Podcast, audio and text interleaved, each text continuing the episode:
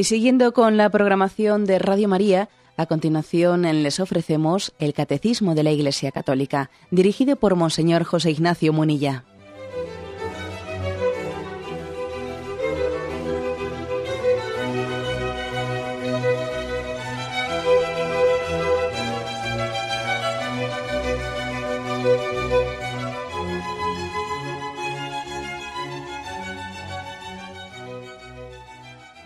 Cordial saludo a todos los oyentes de Radio María. Un día más, con la gracia del Señor, proseguimos el comentario del Catecismo de nuestra Madre, la Iglesia. Continuamos con la explicación de la parte del credo referida a la revelación de Dios como Trinidad. Habíamos explicado dentro de este apartado el Padre revelado por el Hijo, los dos primeros puntos, 238-239, continuamos a partir del 240. ¿Cómo se revela al Dios como Trinidad? Dice este punto, 240. Jesús ha revelado que Dios es Padre en un sentido nuevo. No lo es sólo en cuanto, en cuanto creador. Es eternamente Padre en relación a su Hijo único, que recíprocamente solo es hijo en relación a su Padre. Nadie conoce al Hijo sino el Padre, ni al Padre le conoce nadie sino el Hijo, y aquel a quien el Hijo se lo quiera revelar. Mateo 11, 27. Si recordáis en el programa anterior, en alguno de los programas anteriores, amigos, habíamos dicho que la revelación de Dios como Padre mm, no es exclusiva del cristianismo o del judaísmo. Hay también otras religiones que hablan de Dios como Padre. Ahora bien, decíamos que esas otras religiones hablan de Dios como Padre, coinciden ¿eh? con la revelación cristiana, judío-cristiana, en solamente en un cierto sentido, no en el sentido pleno ¿eh? de lo que Jesús entiende cuando le llama a, a Dios Abba, hay un sentido de la palabra Padre que es Padre en, cuanto creador. Dios es el origen de todas las cosas. Es el Padre de todo lo creado. Todo tiene su origen en Dios.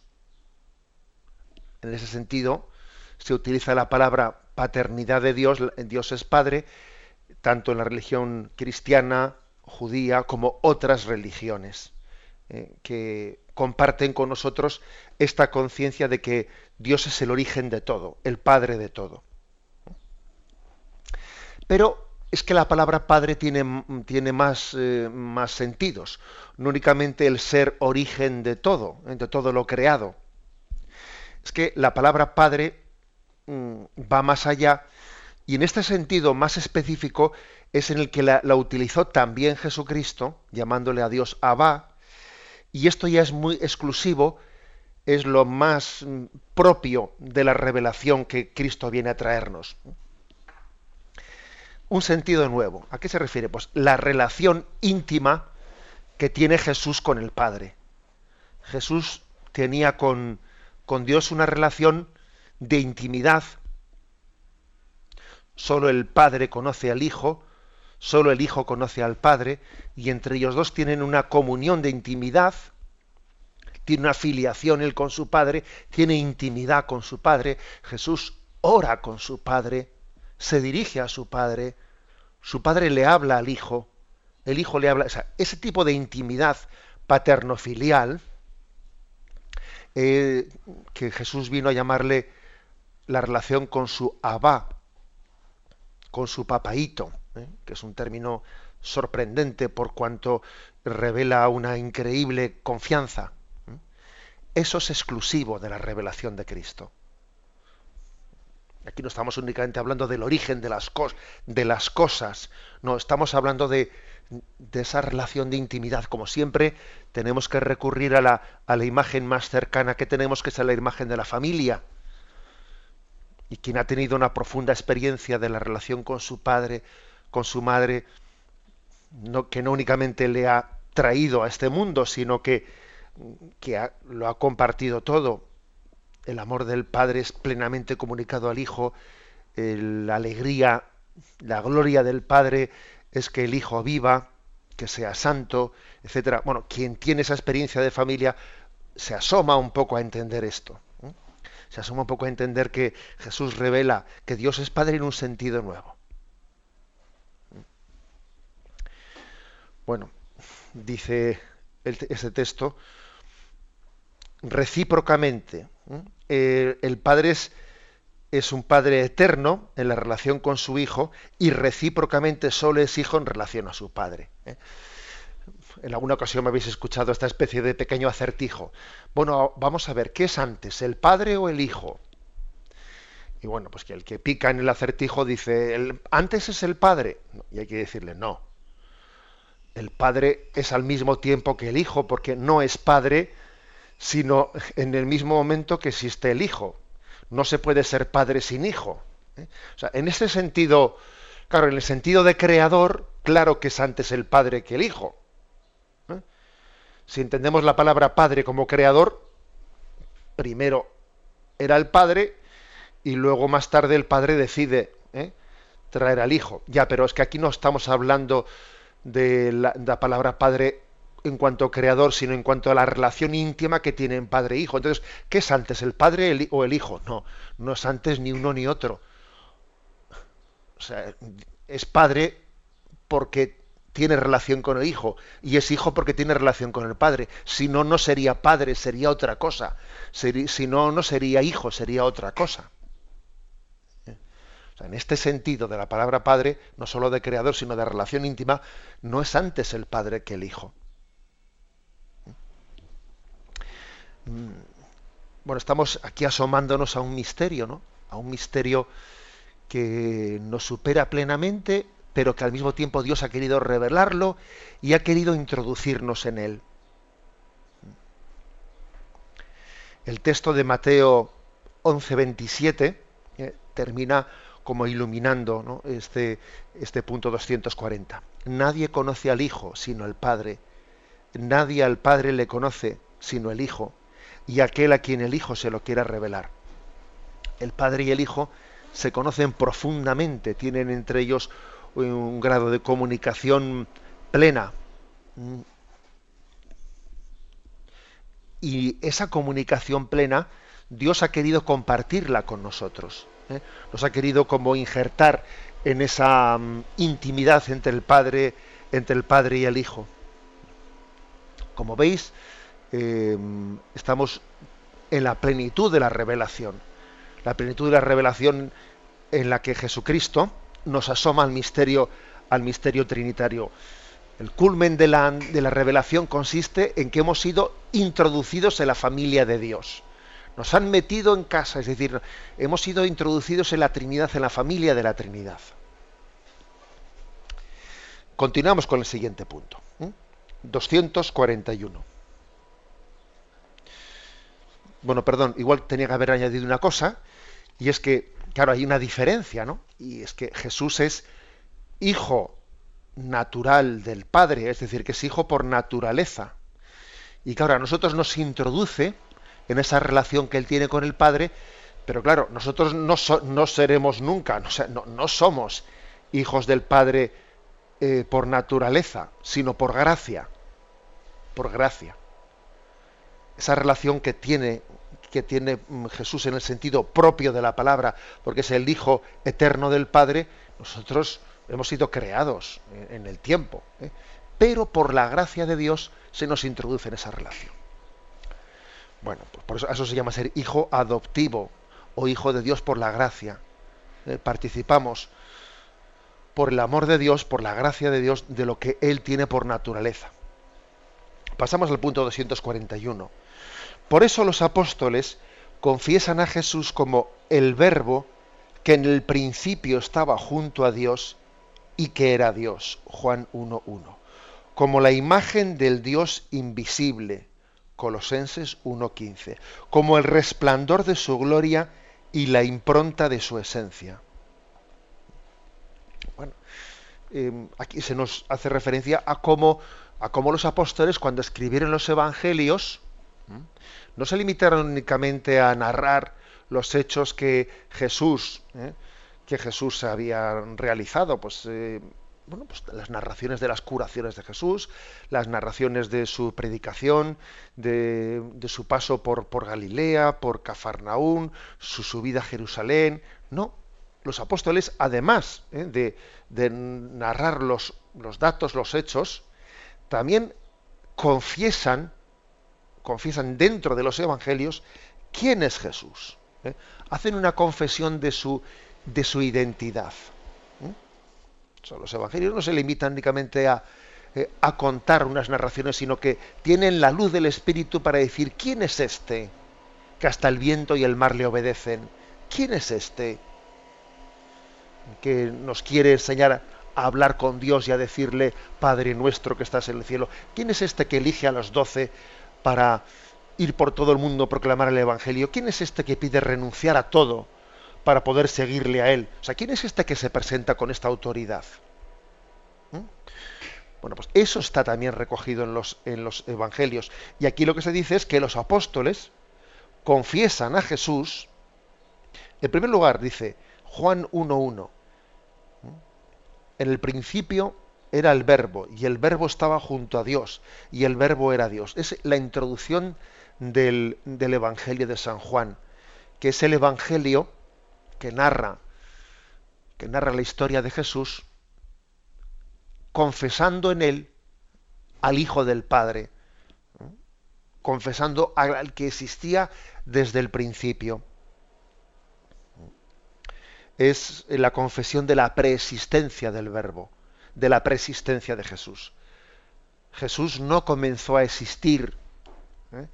Jesús no comenzó a existir cuando nació en Belén.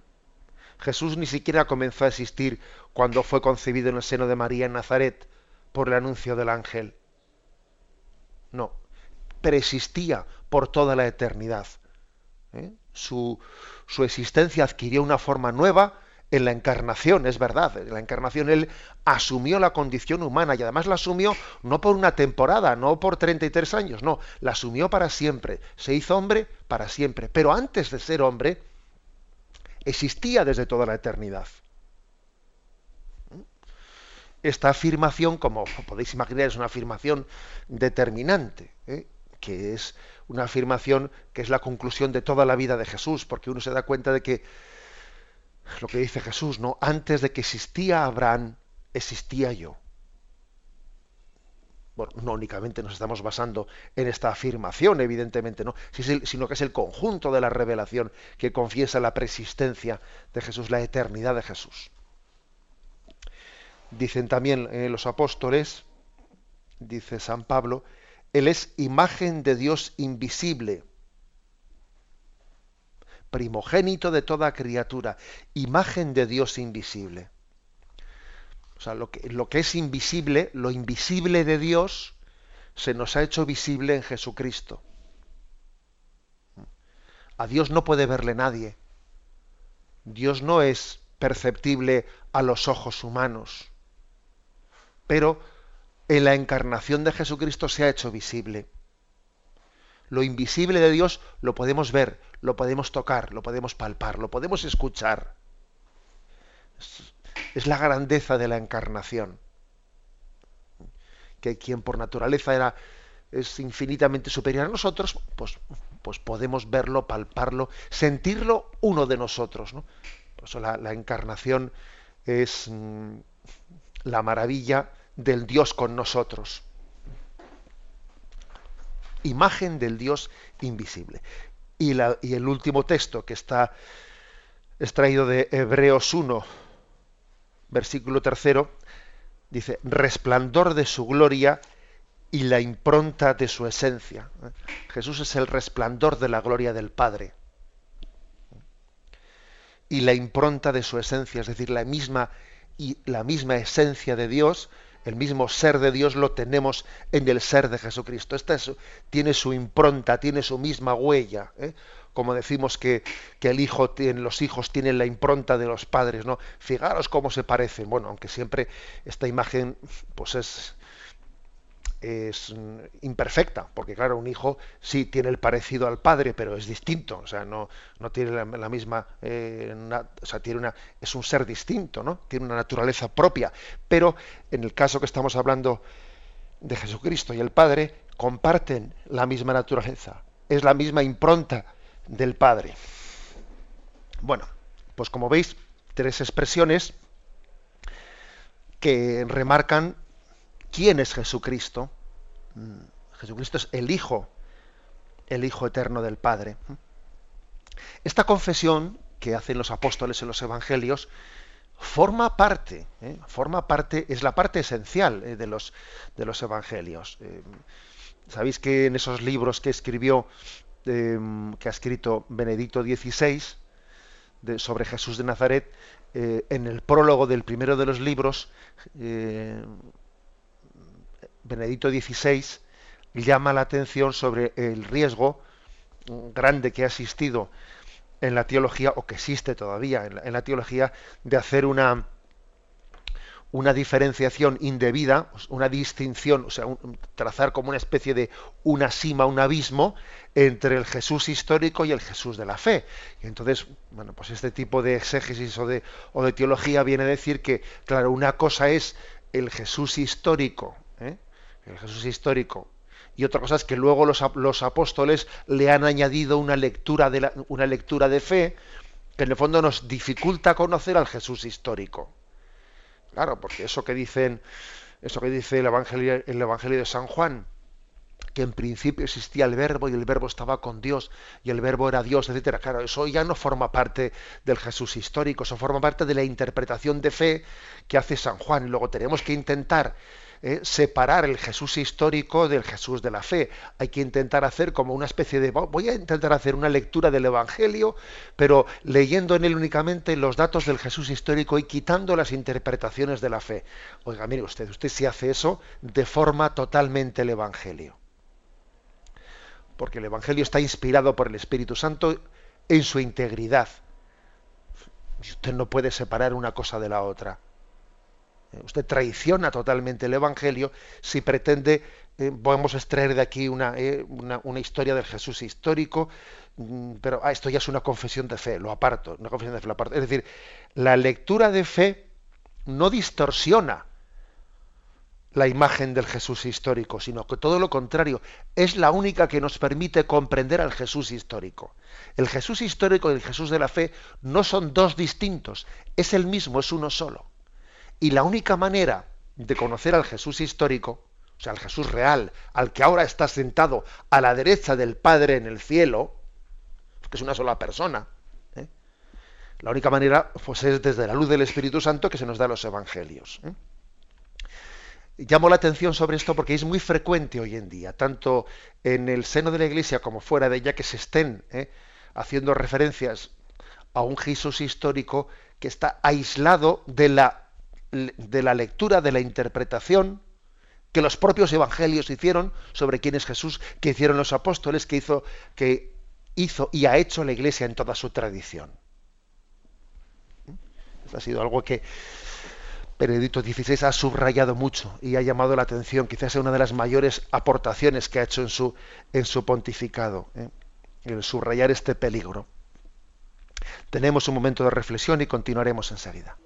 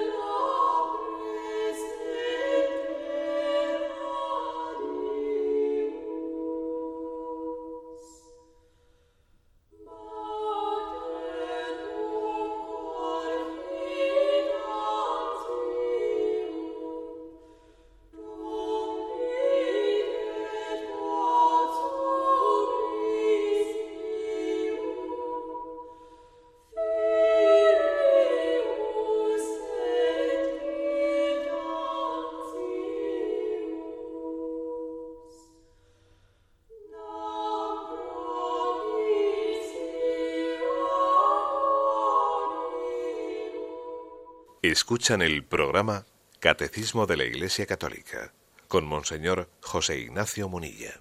Continuamos en esta edición del Catecismo en la que estamos hablando de la revelación de Dios como Trinidad, pasando al punto 242.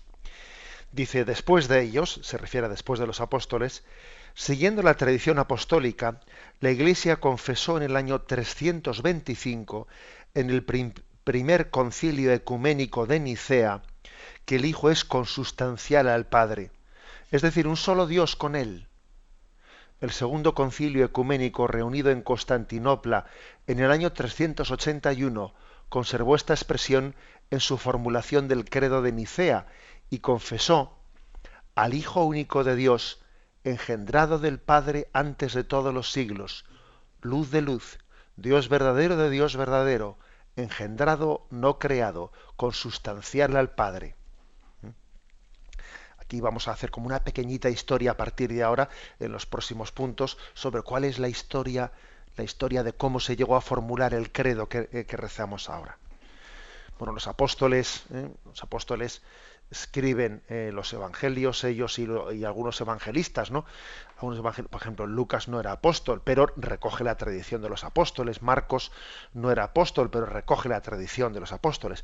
Los apóstoles dejan su predicación por escrito, y luego la tradición apostólica, ya en el año 325, eh, estamos hablando ya de un contexto en el que ya hay libertad porque eh, termina la persecución contra los cristianos del Imperio Romano, el emperador se hace cristiano, cambia, eh, cambia esa situación de persecución y por lo tanto hay libertad para que los obispos puedan reunirse, etcétera. Bueno, pues en el año 325, a los muy poquitos años ¿no? de, la, de la conversión del Imperio Romano eh, al cristianismo, se celebra el Concilio Ecuménico de Nicea.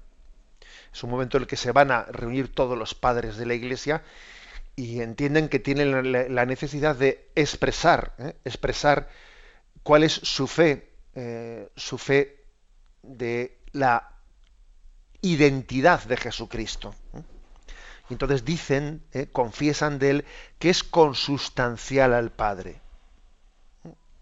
A veces se ha dicho, claro que este tipo de expresiones que utilizaron algunos concilios, como este, ¿no? De ser consustancial al Padre, que esto de que tiene la misma naturaleza del Padre, pero es una persona distinta. Claro que esos eran conceptos, conceptos que utilizó la Iglesia o que utilizaron aquellos concilios primeros, porque eran deudores de, las filosofías que, tenían en aquellos momentos, ¿no? Pero claro que esto ya no sirve para, hoy en día, porque hoy en día ya no se habla de naturaleza y persona, y entonces hay que buscar otras formas, mm, otras formas, pues para traducir a la escultura, a la cultura de nuestro tiempo, pues eso que ellos quisieron eh, expresar en las filosofías y en los conceptos de su tiempo. Esto se ha dicho con frecuencia, pero vamos a ver, no, es cierto, no es cierto que cuando la Iglesia confesó en el, concilio de Nicea que Jesús es consustancial al Padre, que tiene la misma naturaleza del Padre, aunque es una persona distinta, no es cierto que estuviese asumiendo una filosofía determinada. Sencillamente estaba utilizando la filosofía, los conceptos humanos, en el sentido más común del término. O sea, no estaba asumiendo toda la complejidad mm, de, lo que las filosofías que en aquel momento se, se utilizaban eh, conllevaban. No. Uno puede perfectamente adherirse al concilio de Nicea sin tener por qué estar conociendo toda la filosofía griega en su complejidad. No, la cosa es más, es más sencilla.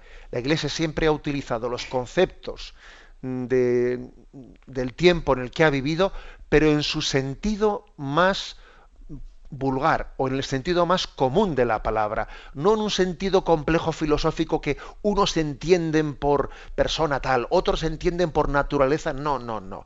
La Iglesia habla en términos sencillos, en términos sencillos, capaz de expresárselo a los niños, capaz de expresárselo al anciano, capaz de expresárselo al que tiene mucha cultura o al que tiene poca. La Iglesia utiliza los términos eh, no hay que ser ningún sabio para entender lo que la Iglesia quiere decir con que Jesús es consustancial al Padre.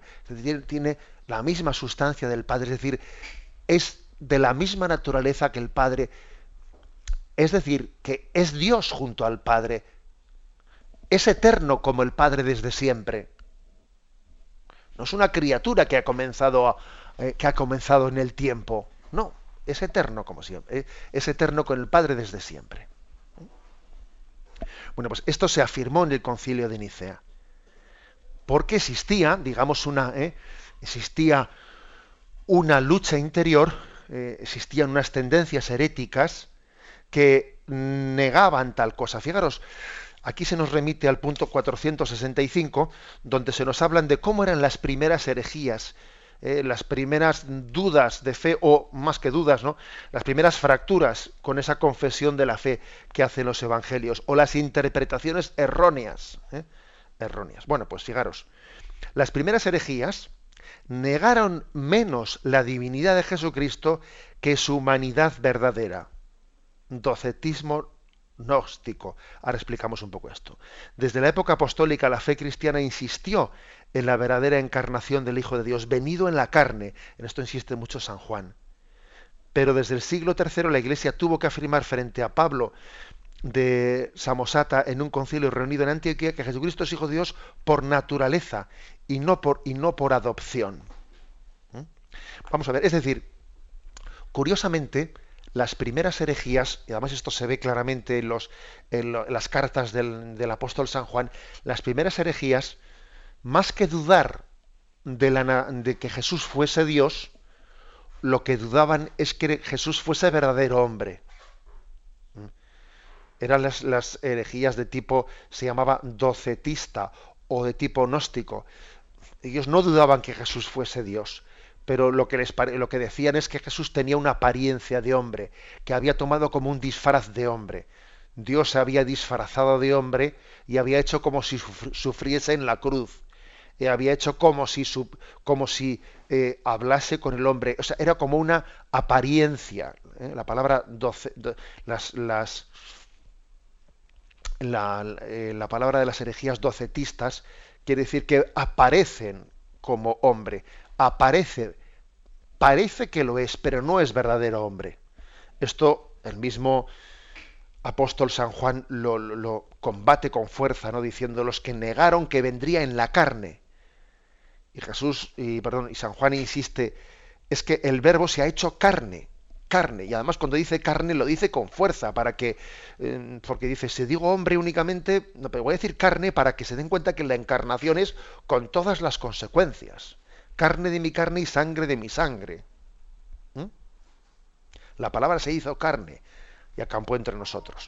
Ese, insistir tanto en la palabra eh, carne es un subrayar que es verdadero hombre, porque claro, existía esa tendencia de decir, bueno, sí, hombre sí, pero no tomando carne, o sea, como que lo, lo, de, lo de carne es demasiado humano. No, no, se hizo carne. ¿Eh? Confesamos la plena humanidad de Jesucristo. Entonces, esas fueron las primeras herejías, las primeras herejías, diciendo que, bueno, sí, que Jesús es Dios, por supuesto. ¿eh? Pero claro, mm, les escandalizaba decir que un Dios se pudiese haber hecho hombre con todas las consecuencias. Pudiese haber tenido sed y pedirlas a la samaritana, dame de beber. Pudiese haber padecido. Para ellos era un escándalo cómo el verdadero Dios va a sufrir latigazos, cómo va a sufrir en la cruz. Aquello tuvo que ser una apariencia, o sea, tuvo que tomar como un disfraz de hombre. Pero ¿cómo va a estar Dios sufriendo en la cruz? Bueno, este fue el primer tipo de herejía, pero ya, ¿eh? como dice aquí, en el siglo III, en el siglo IV, ya comienza la herejía de sentido contrario, que es la de decir que sí, Jesús, claro que era hombre, pero ¿cómo va a ser Dios? ¿Cómo va a ser Dios mismo? O sea, las herejías han sido por los dos lados, o negando la humanidad de Jesucristo o negando la divinidad de Jesucristo. Hoy en día, en nuestro tiempo, si yo preguntase, no sé, ¿qué es más frecuente entre nosotros? ¿La, herejía de negar que Jesús sea verdadero hombre o la herejía de negar que Jesús sea verdadero Dios? Hombre, yo creo que en cuanto a herejía es más frecuente lo segundo. ¿Eh? negar la divinidad de Jesucristo Otra cosa es que en nuestra relación personal con Él, no a nivel de herejías, sino a nivel de nuestra, nuestra espiritualidad personal, es posible que, que, uno diga, a ver, yo, yo, yo remarco en mi relación personal con Jesús cómo me refiero a Él, más como Dios o más como hombre. Y es posible que tengamos que decir que, que nuestra relación personal, en nuestra espiritualidad interior personal, pues igual no me, no me dirijo a Él como eh, tanto como verdadero hombre, sino únicamente como Dios, y me falta esa dimensión de la humanidad de Jesús que me la hace más cercano.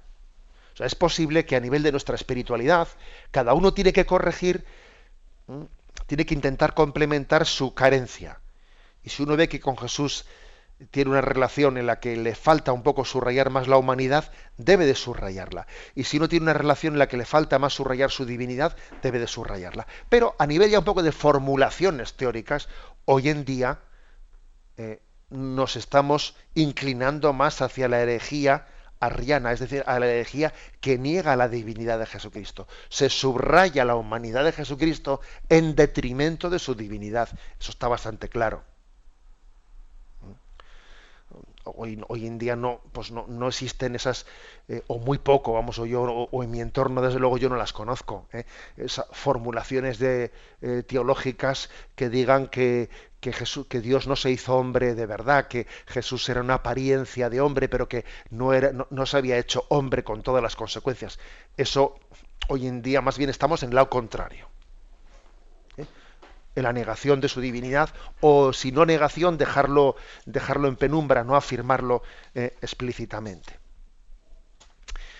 Bien, por tanto, el concilio de Nicea mm, afirmó frente a esa tendencia que comenzaba a surgir de la negación de la divinidad de Jesucristo que Jesús es consustancial al Padre.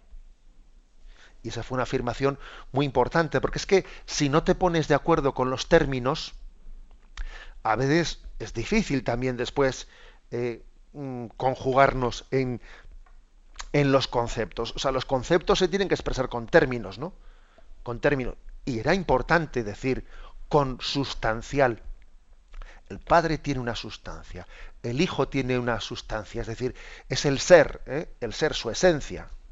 Es de la misma esencia del Padre, es consustancial al Padre. Es decir, un solo Dios con Él un solo Dios.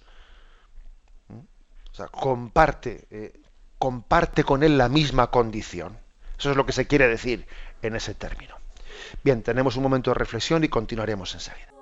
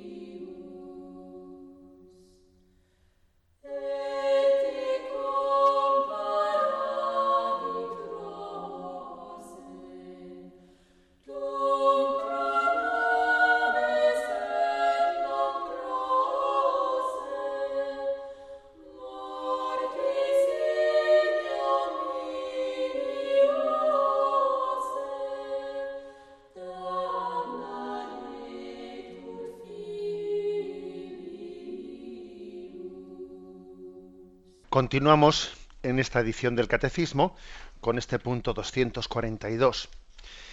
Después de haber hablado de cómo el concilio de Nicea hizo esa afirmación de que Jesús es consustancial al Padre, es de la misma, ¿eh? de la misma esencia, es, la misma condición divina que el Padre. ¿eh? Después, al, al, cabo de unos, de unos 60 años, o 55 años, vino el concilio ecuménico de Constantinopla en el año 381, en el que todavía se remarcó más este aspecto. ¿Por qué hizo falta remarcarlo? Pues porque hubo poca humildad y aquellos que tenían esa condición, esa tendencia de negar la divinidad de Jesucristo, eh, en vez de recibir eh, gozosamente pues la proclamación de Nicea para acabar con ese asunto, pues en vez de eso, pues eh, se resistieron y los emperadores se metieron donde no debían y los emperadores de Roma empezaron a jugar a ser teólogos y, y, las discusiones que había entre, entre, entre teólogos los emperadores tomaban parte y hubo momentos en los que los emperadores de Roma tomaron parte por los arrianos y hubo momentos muy duros en los que incluso la mayoría de los obispos estaban estaban apoyando las teorías arrianas apoyados por el emperador, pero gracias a Dios el Señor sostuvo a su iglesia, la sostuvo y San Atanasio fue un gran santo, campeón de la ortodoxia, que por confesar la divinidad de Jesucristo tuvo, o sea, fue exiliado y bueno, y el Señor sostuvo a su iglesia a través de santos proféticos como San Atanasio y la fe de Pedro y del sucesor de Pedro en Roma. fue una historia dura, ¿eh? porque mucho, muchas, mucho se habla de que la Iglesia ha podido tener eh, la tentación de, meterse, ¿no? De, meterse en la política, pero poco se habla de la tentación de la política y de los estados de meterse en las cosas de la Iglesia. ¿eh? Y claro, cuando los emperadores empezaron a, intentar ser ellos los que dilucidasen la fe de la iglesia, allí se armó un lío muy considerable. Bien, pues entonces, eh, medio siglo más tarde del concilio de Nicea, se volvió a convocar otro concilio ecuménico de toda la Iglesia Universal en Constantinopla. Y allí se remarcó todavía con más fuerza eh, lo que se había dicho en Nicea. En Nicea se había dicho que el Hijo es consustancial con el Padre. Aquí, por si quedaba alguna duda, se dijo, se le llamó Hijo único de Dios, engendrado del Padre antes de todos los siglos, luz de luz, Dios verdadero de Dios verdadero, engendrado, no creado, consustancial al Padre. Es decir, se le sacó más jugo, más jugo a la palabra que el Hijo es consustancial con el Padre. No es que se dijesen cosas que, que antes no se creían, pero se extrajo más conclusiones si decimos que Jesús es consustancial con el Padre, ¿qué quiere decir esto? Bueno, primero, que es mm, plenamente Dios. Por eso se dice luz de luz, Dios verdadero de Dios verdadero. O sea, no es un, un semidios, no es un Dios de segunda categoría especie de demiurgo, que era lo que a veces los, los griegos decían, un dios, pero un poco devaluado, ¿no? Como si hubiese una especie de clasificación de dioses, dioses de primera, dioses de segunda. No, no, no, no. Dios de Dios, luz de luz, Dios verdadero de Dios verdadero. Jesús es, es Dios en el mismo sentido que es Dios el Padre. No es un Dios de segunda, para entendernos. ¿eh? Y luego dice, engendrado, no creado. Eso también es una expresión muy importante, ¿no? Nosotros todos hemos sido creados. O sea, ha habido un tiempo en el que nosotros no existíamos. Pero Jesús nunca hubo un tiempo en el que no existiese. Es eterno como el Padre. Precisamente la herejía de Arrio, de este tal Arrio, Arrio fue un sacerdote cristiano de Alejandría, que probablemente era de origen libio, de la actual Libia, cuyas doctrinas dieron origen al arrianismo. Posiblemente él vivió entre el año 250, 260 y el 336. Y, su doctrina lo que hacía era negar la divinidad de Jesucristo. Claro, él veneraba a Jesucristo. Pero claro, él lo que decía era, el Padre existía antes que Jesucristo y le había creado a Cristo de la nada. O sea, es decir, él decía, hubo un tiempo en que Jesucristo no existió, solo existía el Padre. Y claro, eso fue combatido con potencia, ¿no? Por los obispos católicos, que decían, no, no, Jesús es Dios de Dios, luz de luz, Dios verdadero de Dios verdadero, engendrado, no creado. O sea, Jesús no ha sido creado, ha sido engendrado por el Padre desde toda la eternidad, pero no ha sido creado. Bueno, y este tal eh, Arrio, que fue ordenado sacerdote en el año 311, la verdad es que el hombre montó un buen lío, ¿eh?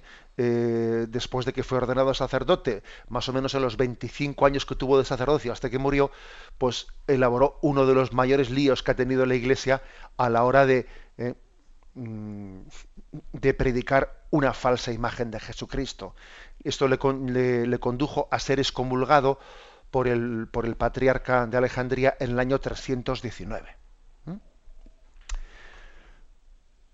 Pero, sin embargo, eh, como había tenido muchos seguidores, este tal Arrio, pues porque era un hombre que tenía, eh, que tenía mucho carisma, eh, le llevó a la iglesia y al emperador Constantino a convocar un concilio ecuménico en Nicea, que bajo la influencia de San, Atanasio, pues proclamó el dogma católico de la consustancialidad del Padre con el Hijo.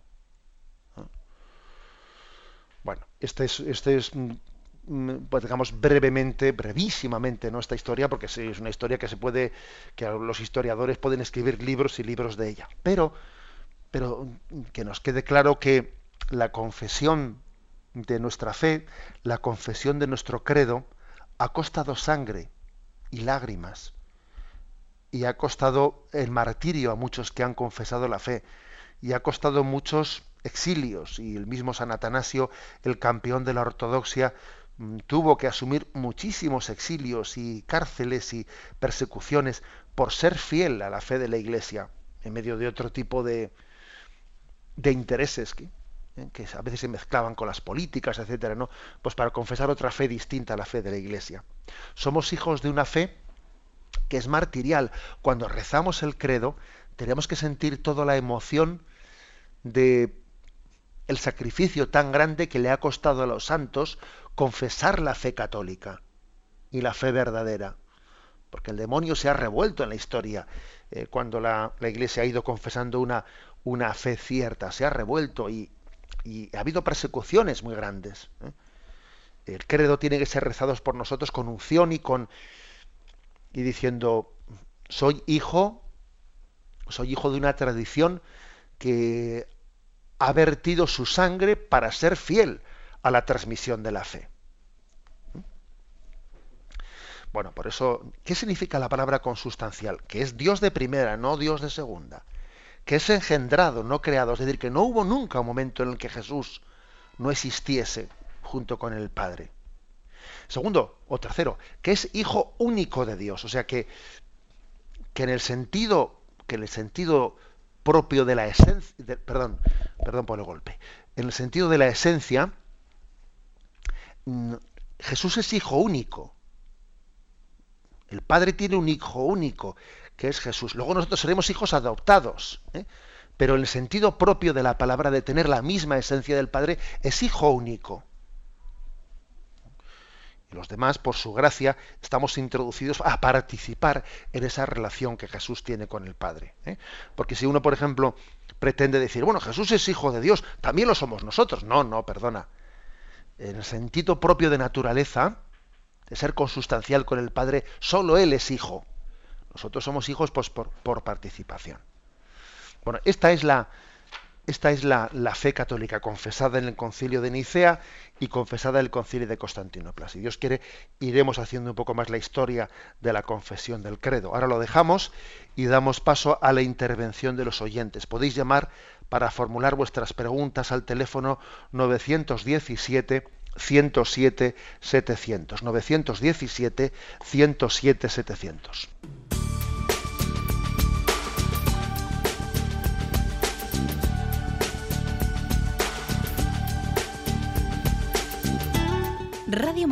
Le ofrece la oportunidad de recibir en su casa sus programas favoritos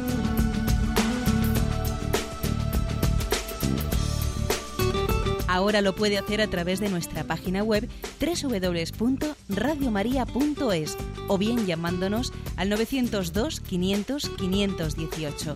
902 500 518. Pídanos el programa que más le interesa en cualquiera de sus emisiones, especificando el día y la hora que lo ha escuchado. Solo nos tiene que decir si lo quiere en CD de audio o CD o DVD en MP3. Haga su solicitud en el 902 500 518 y en www.radiomaria.es. Radio María, más cerca de usted.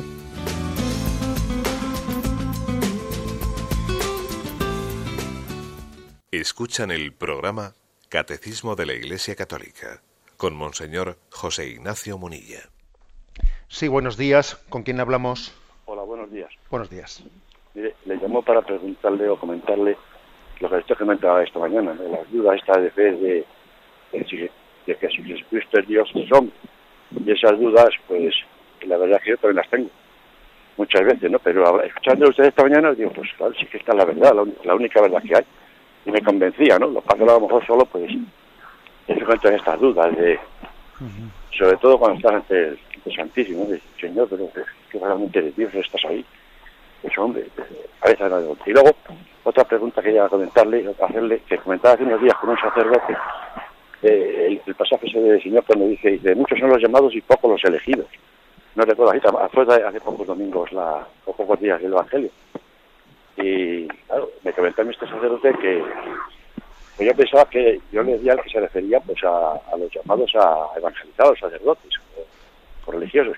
Y él me decía que no, que no, que eran los que los que se salvaban. Y joder, pues entonces eran cuatro. Yo quería preguntarle, hacer esa pregunta, nada más. Muchas gracias. De acuerdo.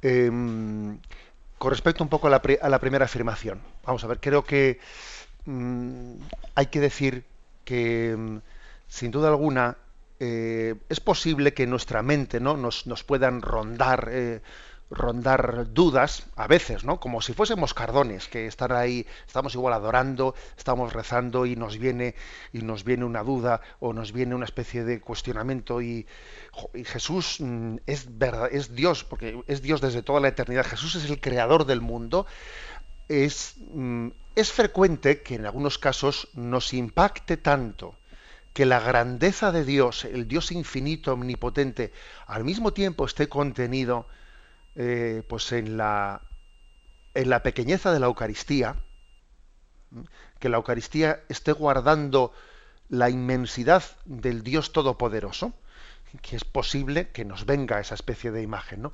Bueno, ¿Y, por qué nos viene esa especie de duda? Pues por una parte porque esa es la grandeza de la encarnación, que el Dios Todopoderoso que, los cielos no pueden contener, al mismo tiempo es capaz de hacerse presente y pequeño en, bajo la especie del pan y el vino, por ejemplo, ¿no?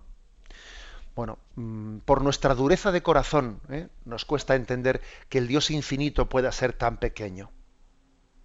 Pero ahí está el acto de fe que precisamente nos, eh, nos mm, adentra en esa realidad de Jesucristo, verdadero Dios y verdadero hombre, infinito y al mismo tiempo tan pequeño como un niño que necesita ser cuidado, necesita de los cuidados de su madre. Esa es la grandeza de la fe católica, que une ¿eh? lo humano y lo divino, lo infinito y lo pequeño, ¿eh? la trascendencia y la inmanencia. Esa es la, grandeza, lo propio del cristianismo. ¿eh? Con lo cual yo le diría que cuando nos vengan algún tipo de, pues de duda ¿no? o, inquietud o turbación, o turbación de ese estilo, yo creo que no hay que ponerse nervioso sencillamente ante Dios hacer una confesión, ¿no? Creo en ti, Jesús, verdadero Dios y verdadero hombre. ¿eh? Ni más ni menos, y, y seguir adelante sin, sin, sin turbarnos. Bueno. Con respecto a la, al otro texto que dice que, si no me equivoco, eh, eh, está en Mateo 22, Mateo 22, 14, vamos a leerlo. Dice, amigo, ¿cómo has entrado aquí sin el traje de boda? Él se quedó callado. Entonces el rey dijo a los sirvientes, atadle de pies y manos y echadle a las tinieblas de fuera. Allí será el llanto y el rechinar de dientes, porque muchos son los llamados, mas pocos los escogidos. Mm, entonces los fariseos se fueron y celebraron consejo. Es decir, en el contexto en el que está escrito el, este pasaje, porque hay que ver también ese versículo, qué tiene antes o después de él, está hablando de, mm, de el rey que había preparado un banquete de bodas, que muchos no aceptaron la invitación, que entonces fue al cruce de los caminos a invitar a otros, a otros comensales que unos quisieron ir, otros no quisieron ir, entró, entró vestido con el traje. En, ese contexto, cuando dice muchos son los llamados y pocos los escogidos, sí es verdad que se está refiriendo al tema de la salvación. Ahora, de aquí se puede extraer que cuantitativamente hablando, sean más los que se salvan o sean más los que se condenan. También hay otro, pasaje en, los evangelios que dice, ancha es la puerta que lleva a la perdición, y muchos son los que van por ella. Y estrecha es la puerta que va a la salvación, y qué pocos son los que pasan por ella. Bueno, es un texto parecido a este otro. Entonces la pregunta es, a ver, en estos pasajes evangélicos eh, extraemos la consecuencia de que son más los que se condenan que los que se salvan. La Iglesia nunca ha hecho esa lectura. ¿Mm? Porque podría haberlo hecho. ¿eh? Fijaros que ese pasaje parecería que en un primer golpe se dice, ancha es la puerta que lleva la salvación. Estrecha es la puerta que lleva la salvación. Muchos son los llamados, pocos los escogidos. Bueno, parece, pero no, la Iglesia no ha hecho esa lectura. Y si la Iglesia no ha hecho esa lectura, en su historia vamos a ser prudentes. Porque lo, que sí que es verdad es que Jesús nos dijo que nadie sabe el día ni la hora, y me atrevería a añadir yo, ni el número.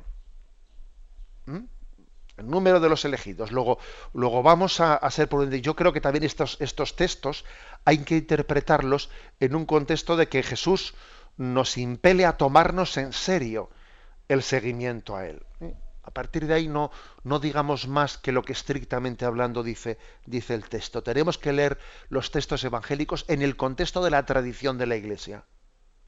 ¿Mm? Y ser muy humildes ¿no? en, su, en su interpretación. Adelante, vamos a pasar al siguiente oyente. Buenos días. Pues buenos días, soy yo. Sí, adelante, sí, le escuchamos. Eh, monseñor, mire, quería, bueno, yo quería preguntarle, siempre me ha extrañado la, el cambio que ha existido al, bueno, porque se aplicó la fórmula de la misma naturaleza cuando la Iglesia siempre había definido en la consustancialidad, ¿no? Una fórmula mucho más rica en cuanto a que Santo Tomás hace, vamos, hace tiempo y se me ha olvidado, pero creo que, que, la misma naturaleza explica la, la, consustancialidad en el tiempo, el que dos trozos de manzana puedan ser de la misma manzana, de la misma naturaleza, pero que son dos trozos separados y es decir que había una serie de, de, matices bastante importantes que quedan pobres de la misma naturaleza y sin embargo son mucho más están bien definidos en la, en la fórmula consustancial. ¿A qué se debió este cambio? Vamos a ver, yo, yo no hablaría de cambio, sino hablaría de añadidura. Tengo usted en cuenta que Santo Tomás de Aquino es muy posterior al concilio de Nicea de Constantinopla, pero muy posterior. Estamos hablando de 800 años después. Con lo cual, la riqueza de matices que hace Santo Tomás de Aquino, allá por el siglo XII o siglo XIII, nosotros no podemos proyectarla en el siglo XIV, perdón, en el siglo IV. ¿eh? Claro, igual el oyente me da la impresión de que él conoce bien la, eh, la, doctrina atomista y entonces ve que hay una serie de riqueza de matices. No, olvidémonos un poco del tema de las escuelas, ¿eh? de las escuelas filosóficas. Creo que lo que he dicho es muy importante en el siguiente sentido. La Iglesia cuando utiliza una serie de términos para hablar de la fe, términos filosóficos, los utiliza siempre en su sentido más común no en toda la complejidad de la escuela filosófica en la que han sido escritos. ¿Eh? Incluso, por ejemplo, cuando eh, se habla de materia o forma, ¿eh? materia o forma, y, a, veces pues, se dice que el cuerpo es la materia y la forma es el alma. O sea, no quiere decir eso que la Iglesia asuma toda la complejidad de la teoría iliomórfica de Aristóteles. No, no quiere decir eso. Utiliza los términos en su sentido más popular y vulgar. ¿Mm? Con lo cual, digamos, no es que se cambie el término de que Jesús es consustancial o que desde la misma naturaleza, es que en el fondo es decir lo mismo con otro término más en su sentido vulgar y común de la palabra. ¿eh? Jesús es de la misma naturaleza del Padre y Jesús es consustancial al Padre no es un Dios de segunda. Participa de la misma sustancia del Padre. ¿De acuerdo? Eh, creo que es importante subrayar este, este aspecto. La Iglesia no se mete a la hora de definir el dogma en cuestiones de escuela filosóficas complicadas. No. Habla con un lenguaje que pueda ser entendido por todos los fieles a los que se dirige. Adelante, damos paso a un siguiente oyente. Buenos días. Buenos días. Mire, mm, yo quería saber a ver, buenos días. Sí, buenos días. Mm, ¿Se me oye? Sí, ahora sí, sí, adelante. Sí, gracias. Bueno, yo quería saber, eh, mm, yo en mi fondo, en mi, en en mi interior siento que Dios Padre es Padre porque me ha hecho Él. Porque, mm, no sé, ¿somos hijos adoptivos o qué somos? Porque para mí los padres de este mundo, sí, son padres, pero de este mundo. Pero yo creo que Dios ha puesto la semilla. Una vez me preguntaba una, una persona, me hablaba, y entonces la hija estaba embarazada y no creía. Y le dije, ¿tú qué crees? ¿Que Dios mm, no existe? Entonces, ¿tú crees que los padres han hecho al niño o, o lo ha hecho Dios? Entonces yo me pregunto, ¿Dios es padre, padre o Dios es padre adoptivo? No entiendo. Vamos a ver. Hay como dos acepciones de la palabra padre. Una es la acepción más de padre en cuanto creador. Entonces, en ese sentido, Dios es Padre nuestro, en el sentido que nos ha creado, o sea, sí, con la colaboración de nuestros padres, pero bien, pero Dios nos ha creado, ha creado el alma, ¿eh? Nuestros padres han engendrado nuestro cuerpo, pero Dios ha creado el alma. Hay un acto creador. ¿eh? Hay un acto creador. En ese sentido, por naturaleza Dios nos ha creado de la nada. Pero en, el otro sentido, no en cuanto a Padre Creador, sino en cuanto, en cuanto a la paternidad en el sentido sobrenatural, es decir, que Él nos introduce en la relación que tiene él con Jesús, es decir, que nos hace hijo, hijos con Jesús y nos ama como le ama a Jesús y nos hace participar de esa misma relación que el Padre y el Hijo tienen. En ese otro sentido, somos hijos de Dios por adopción, porque eso a nosotros no nos corresponde por naturaleza. Eso por naturaleza solo le corresponde a Jesús, que es el Hijo único eterno del Padre. ¿Mm? Entonces, en ese sentido de, paternidad, pero no digamos de, creación del ser material creado, sino de introducido la intimidad de Dios, en ese otro sentido de paternidad, eh, somos hijos por adopción. Somos hijos por adopción, participando de la filiación natural que tiene Jesús con el Padre. Bueno, tenemos el tiempo cumplido. La bendición de Dios Todopoderoso, Padre, Hijo y Espíritu Santo descienda sobre vosotros. Alabado sea Jesucristo.